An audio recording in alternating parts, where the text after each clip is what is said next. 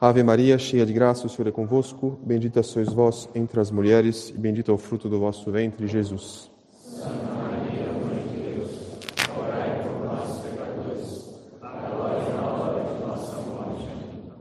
Podem sentar. Em nome do Pai, do Filho e do Espírito Santo. Amém. Um pouco de tempo e não mais me vereis e mais um pouco me vereis novamente. Essas palavras de nosso Senhor, no capítulo 16, que são que acontecem antes da sua paixão, obviamente se referem ao fato de que ele vai durante a paixão e a sua morte desaparecer por um certo tempo e que ele vai novamente aparecer pela ressurreição. Mas a igreja nos coloca esse texto depois da Páscoa, para mostrar que tem também um segundo sentido nesse texto, que acontece antes da paixão. Nosso Senhor está se referindo também ao momento que ele vai desaparecer depois da ascensão, no momento da ascensão, e que ele diz: Um pouco tempo de depois me vereis, que é quando ele voltar no fim dos tempos, ou quando os apóstolos se reunirem com ele no céu. O que é curioso é que ele diz pouco tempo. Mas, de fato, é pouco tempo. Os padres da igreja explicam essa expressão dizendo que, se a gente for comparar essas, esse tempo do ponto de vista de Deus, realmente não é quase nada, é muito pouco tempo. Porque, do ponto de vista da eternidade, tudo que resta como história do mundo até o final dos tempos não é praticamente nada do ponto de vista de Deus, de alguém que está fora do tempo. se já a história que resta viver é muito pouco em relação à eternidade, imagine então as nossas vidas. Não é praticamente nada, né? Deus é como se ele visse uma cordilheira de montanhas de muito longe.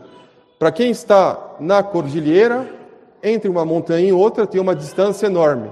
Mas Deus que está de longe vê aquelas duas cordilheiras, aquelas duas montanhas muito próximas uma das outras. Ou imagine alguém que está na última arquibancada de um estádio, ele vê todo o estádio com um só olhar, assim também Deus vê toda a história do mundo com um simples olhar. Então, Jesus pode muito bem dizer: daqui a algum tempo, pouco tempo, vós me vereis novamente. E se esse é o caso para a história do mundo, para as nossas vidas, que duram alguns anos, em relação à eternidade, isso não é praticamente nada. Né? Os santos sempre, sempre tinham esse refrão, São Luís Gonzaga. O que, que é isso que eu estou vivendo em relação à eternidade? Praticamente nada.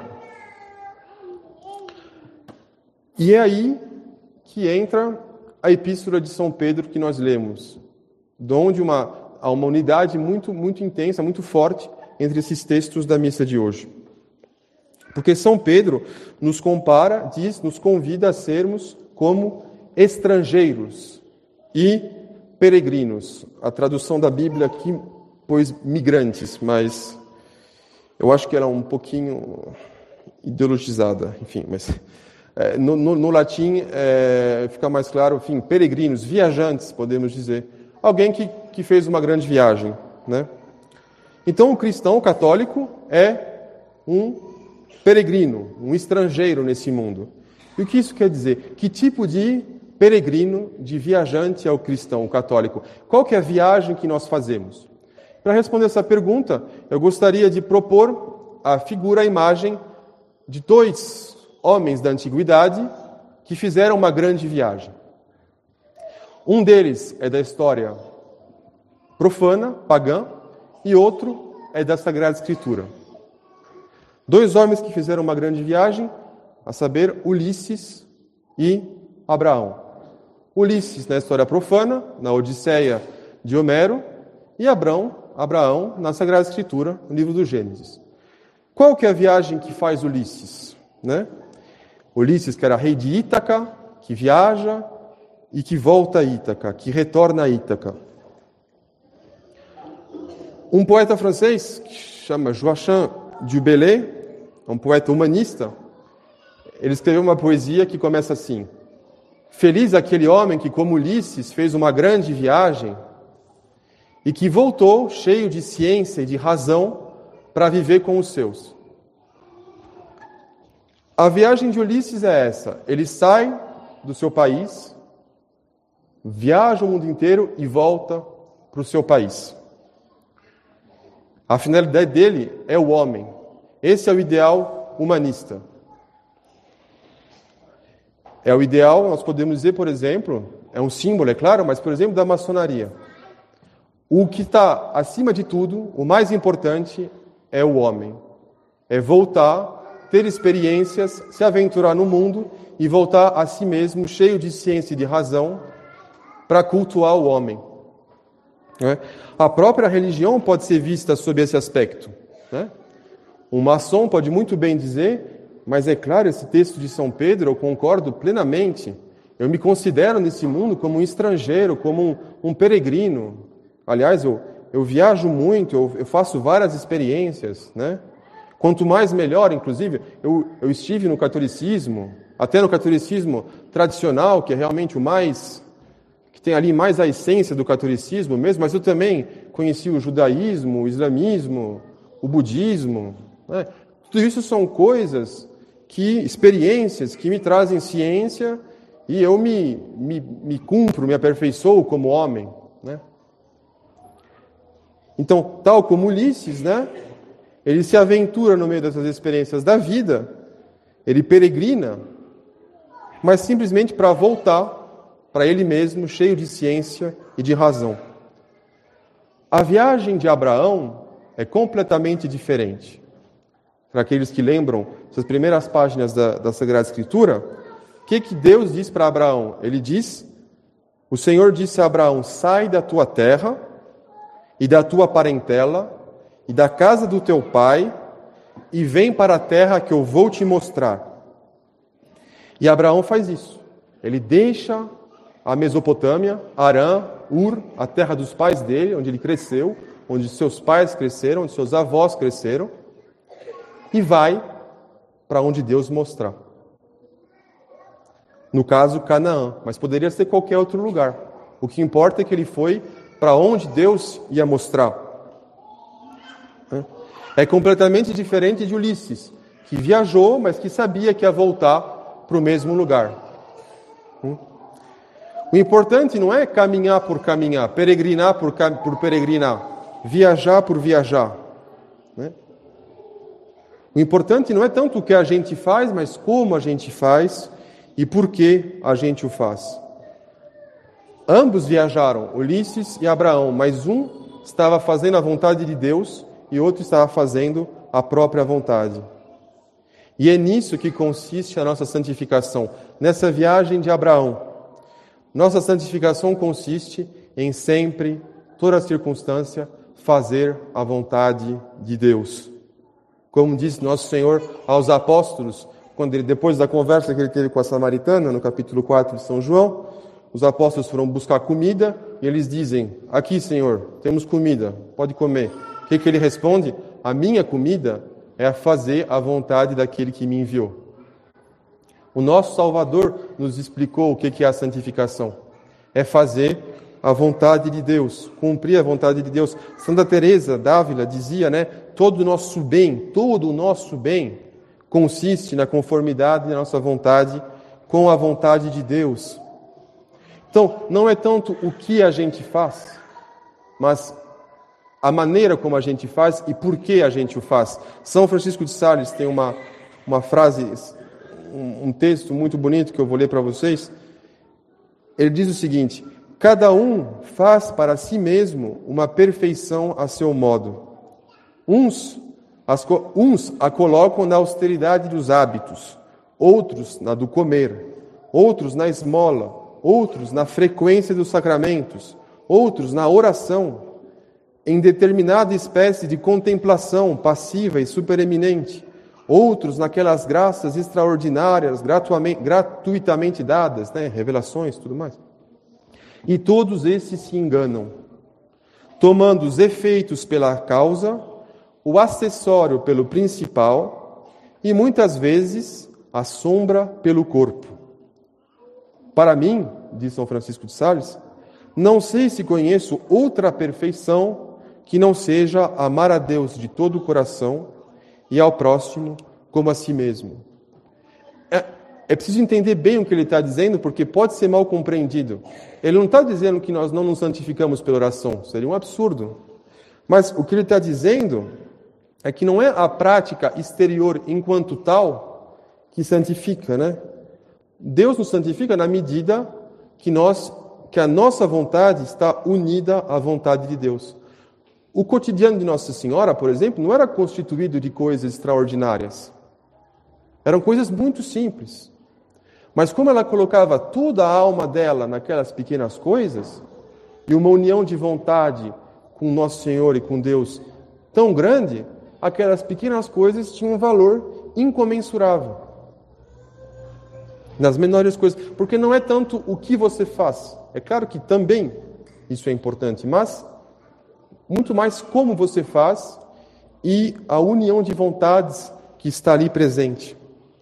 Porque, de fato, como diz São Francisco Sales, para comungar, basta ser capaz de você se mover de um ponto A a um ponto B. Se você tem perna e uma boca, você pode comungar. Basta se levantar e comungar. É?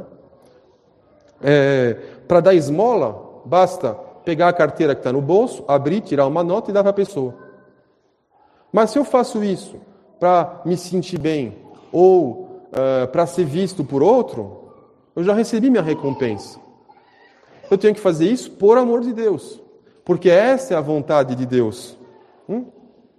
Se, se eu faço essa homilia aqui para todo mundo dizer, nossa, como o padre Pedro, está vendo, ele citou um poeta francês, nossa, que cultura.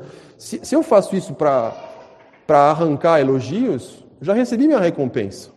Não faz sentido. Se eu faço isso porque é a vontade de Deus, aí sim eu me santifico. Né? Ainda mais, ele fala a São Francisco, a própria oração. Né? Se eu rezo todo dia, das seis e meia às sete da manhã, né? assim, mas nunca, nunca faltei. Mas eu faço isso porque eu experimento uma satisfação enorme de cumprir a minha rotina que eu, que eu previ nos mínimos detalhes. Né? E falo, nossa, como eu me sinto bem de cumprir os mínimos detalhes, como eu tenho um controle da minha vida, né? ou, ou como a minha rotina é, é organizada, é, é, é, prática, é lubrificada como um motor de um, de um carro importado, ela, tudo funciona direitinho. Né? E se é pela simples satisfação de fazer as coisas como eu estou fazendo, de maneira toda controlada, eu já recebi minha recompensa. Mas se eu faço isso porque a vontade de Deus é que eu reze, aí sim é outra coisa. Não quero dizer que não tem que ter comprometimento, tem que ter todo dia. Ainda mais quem não marca um horário para rezar, não reza. Todo mundo sabe disso. Né? Mas eu rezo porque essa é a vontade de Deus para mim. Rezar. E aí sim essa oração é agradável para Deus. Né? Porque se a pessoa acha que a vida dela está perfeitamente já organizada, Deus vai falar: puxa, mas se você é tão bom assim, você não precisa de mim. Né? Então eu vou deixar você com você mesmo. Então você se vira por aí, está tudo bem. Deus não vai entrar na nossa vida por efração. Não sei se fala em português efração, por entrar na casa de uma pessoa, né, sem, sem avisar, um ladrão, por exemplo, que arromba a porta. Deus não arromba a nossa porta. É quando a gente pede para ele entrar. Se está tudo já muito organizadinho, puxa, não precisa de mim, né? Então nós temos que deixar esse espaço para Deus na nossa vida. Senão nós estamos fazendo como Ulisses, que planejou a sua viagem, no fundo, no fundo, no fundo ele vai voltar para onde ele veio. Aqui também, eu estou passeando na religião, né? Estou pegando ali o que me interessa, isso me traz conforto, me traz bem-estar, e eu volto para lá. Mas eu não estou me abandonando né, à vontade de Deus. E, e em que consiste, então, né, para não ficar algo vago, se abandonar à vontade de Deus? Né? A vontade de Deus, o São Francisco de Sales explica, ela é de dois tipos. Tem a vontade de Deus que é manifesta, é a mais fácil de saber qual que é. É a que ele disse. Como, como, como eu conheço a vontade de alguém, o que a pessoa quer? Ela tem que me dizer o que ela quer, senão eu não posso saber. E Deus nos disse o que Ele quer. Onde Ele nos disse isso? Na revelação, na Sagrada Escritura, no Evangelho, nos mandamentos de Deus e da igreja. Isso é muito claro. Eu tenho certeza que isso é vontade de Deus. Cumprir os mandamentos de Deus e da igreja, eu tenho certeza que é vontade de Deus. Os conselhos evangélicos, eu tenho certeza que é vontade de Deus. Viver na, na obediência, na, na pobreza e na, e na castidade, eu tenho certeza que essa é a vontade de Deus. Né? É, ouvir o, a, a pregação dos padres, na medida em que ela é conforme essa revelação e que eles são instruídos para isso, é fazer a vontade de Deus. Tudo isso é, é mais fácil. É a vontade de Deus manifesta. Né? E tem outra, outro aspecto da vontade de Deus que nós temos que fazer, que é mais difícil de discernir, que é o que os autores espirituais, São Francisco de Sales, chama a vontade de beneplácito. Tem a vontade manifesta e a vontade de bel prazer, beneplácito. E essa aí é mais difícil de discernir. Ela vai, nós vamos a descobrindo conforme os acontecimentos vão vindo na nossa vida. Né? E aí que entram, por exemplo, as cruzes que são enviadas, sofrimentos. Né? Aceitar a vontade de Deus, se conformar à vontade de Deus. E aí vai, nós vamos, durante a nossa vida, avançando nesse aspecto. Né? Tudo que acontece na minha vida, as cruzes, no começo, por temor, né? por um temor filial, que é o começo da sabedoria, a gente suporta, pacientemente, com paciência aquelas cruzes, já é alguma coisa, já é muito bom. Conforme nós vamos avançando, não somente a gente suporta aquelas cruzes, mas a gente começa, na esperança, a aceitá-las também. Não somente o sofrimento a gente suporta, mas a gente começa a aceitar. E o sofrimento que é aceito, ele dói menos, inclusive. É uma coisa que a gente não mais, não sei, pode ser uma doença, por exemplo, muito grave, que eu aceito, porque eu sei que a minha pátria é no céu. Ou, por exemplo, eu sou casado há tanto tempo, não consigo ter filhos. É um sofrimento terrível para uma mãe, para um pai. Mas eu aceito isso de bom grado. Né? Já, é um, já é um segundo nível, como diz São Bernardo. Né? O primeiro é suportar, o segundo já é aceitar. Mas o que Deus nos chama mesmo, nos chama, nos chama mesmo, a perfeição é em unir as vontades. Chegar a um ponto que, por caridade, por amor de Deus, eu digo, não somente eu suporto isso, não somente eu aceito isso, mas eu agradeço a Deus por isso. Isso é o mais difícil. Isso é o que a gente vê na vida dos santos. Né? Eu agradeço porque, se essa é a vontade de Deus, então é também a minha. Aí eu abraço essa cruz com ardor. Não somente suporto e aceito, mas eu a abraço e eu agradeço Deus por essa cruz que Ele me enviou. Então é isso nisso que consiste a santidade, nessa, em sermos peregrinos né, e estrangeiros nessa terra, como diz São Pedro, unificar, como diz Santo Afonso, nossa vontade com a vontade de Deus, se abandonar à providência, se abandonar à vontade de Deus, como Abraão, que deixou a Mesopotâmia e que partiu com todos os percalços que poderiam acontecer nessa viagem, mas confiando em Deus, como Nossa Senhora de São José, eu estava admirando esses belíssimos é, medalhões que não estavam aqui a última vez que eu vim, com as dores de Nossa Senhora. Acho que o meu preferido é aquele ali da fuga de São José e Nossa Senhora de Jesus ao Egito, da Sagrada Família. Mesma coisa, deixa a casa, vai para o Egito. Imagina, para o Egito. Eles não conheciam o Egito, não sabiam o que tinha lá. Jesus não disse nada para São José e para Nossa Senhora do que ia acontecer durante essa viagem, mas eles vão porque essa é a vontade de Deus. É nisso que consiste a santidade. Eu desejo então a todos aqui essa graça de poder sempre, sempre se conformar cada vez mais à vontade de Deus, nós possamos todos um dia, se Deus quiser, nos encontrarmos na nossa pátria depois dessa longa viagem, que aos olhos de Deus é muito curta depois dessa viagem, nos encontremos todos na nossa pátria, que é o céu. Em nome do Pai, do Filho e do Espírito Santo. Amém.